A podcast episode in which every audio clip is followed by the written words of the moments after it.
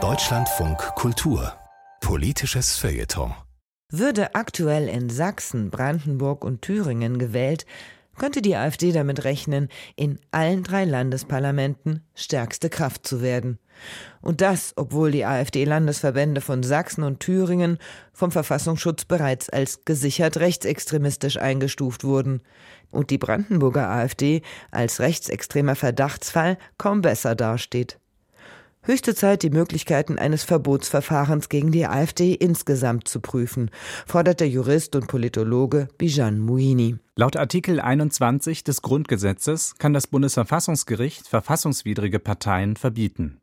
Im Fall der AfD überwiegen in der öffentlichen Debatte die Stimmen gegen ein Verbotsverfahren. Das allerdings mit meist schwachen, teils sogar gefährlichen Argumenten. So heißt es zum Beispiel immer wieder, die AfD sei zu groß für ein Verbot geworden. Wenn man sie verbiete, würden sich erhebliche Teile der Bevölkerung von der Demokratie entfremden. Diese Sorge ist sicher berechtigt. Doch das große Wählerpotenzial der AfD zeigt, dass diese Entfremdung längst stattgefunden hat. Und die Gefahr für die Demokratie, die von einer demokratiefeindlichen Partei ausgeht, ist allemal größer. Dazu müssen wir gar nicht zurück auf die NSDAP oder hinüber zur Fidesz-Partei in Ungarn blicken, die beide durch demokratische Wahlen an die Macht kamen. Die AfD ist durch die Stimmung, die sie erzeugt, für viele Menschen längst gefährlich. In den ersten drei Quartalen 2023 gab es bereits mehr Angriffe auf Geflüchtete und ihre Unterkünfte als im gesamten Jahr 2022. Politisch Andersdenkende müssen in Teilen Deutschlands um Leib und Leben fürchten. Rechte Hetze im Netz ist alltäglich geworden. Die Folgen einer Regierungsbeteiligung der Partei in den Ländern oder gar im Bund wären erst recht verheerend für Geflüchtete und andere Minderheiten, für Grüne und Linke, für das Wahlrecht und das Bundesverfassungsgericht, für die Außenpolitik und die EU. Diese Gefahren wischen die Gegnerinnen eines AfD-Verbots zu lapidar beiseite. Jedes Volk bekommt am Ende die Parteien, die es verdient, schreibt etwa der Publizist Albrecht von Lucke. Warum aber sollen Minderheiten leiden, weil die breite Masse bestenfalls gleichgültig war? Häufig wird gegen ein AfD-Verbot auch eingewandt, es würde nichts ändern an den rechtsextremen Einstellungen in der Bevölkerung. Natürlich nicht. Doch dieses Argument übersieht, wie sehr die AfD, gerade weil sie eine Partei ist, rechtsextreme Einstellungen in der Bevölkerung verstärkt. Sie bekommt Geld vom Staat für Angestellte, Kampagnen und Veranstaltungen, sie hat zuhauf Mandate und dadurch Plattformen und Presserelevanz. Das bräche alles weg, würde sie verboten.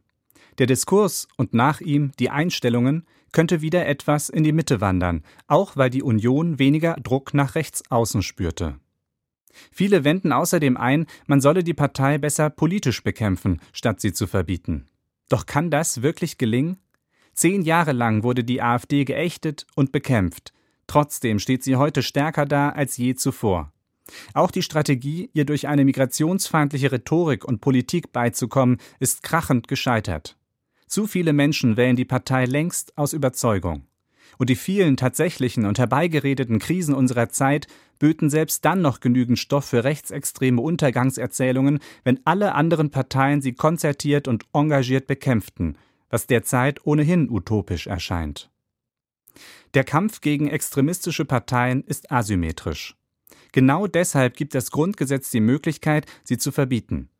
Sollten die Voraussetzungen für ein Verbot erfüllt sein, also der AfD insbesondere ein kämpferischer Plan zur Beseitigung unserer freiheitlichen demokratischen Grundordnung nachweisbar sein, dann muss ein Verbotsantrag gestellt werden. Parallel dazu ist sie trotzdem politisch zu bekämpfen. Und es muss durch Gesetzesänderungen verhindert werden, dass die Partei als stärkste Fraktion in einigen Landesparlamenten deren Arbeit sabotiert oder im Falle einer Regierungsbeteiligung flugs das Bundesverfassungsgericht umbaut und das Wahlrecht zu ihren Gunsten ändert. Es gehören eben alle Instrumente auf den Tisch, bevor es für ihren Einsatz zu spät ist. Das war ein Kommentar von Bijan Muini im politischen Feuilleton von Deutschlandfunk Kultur.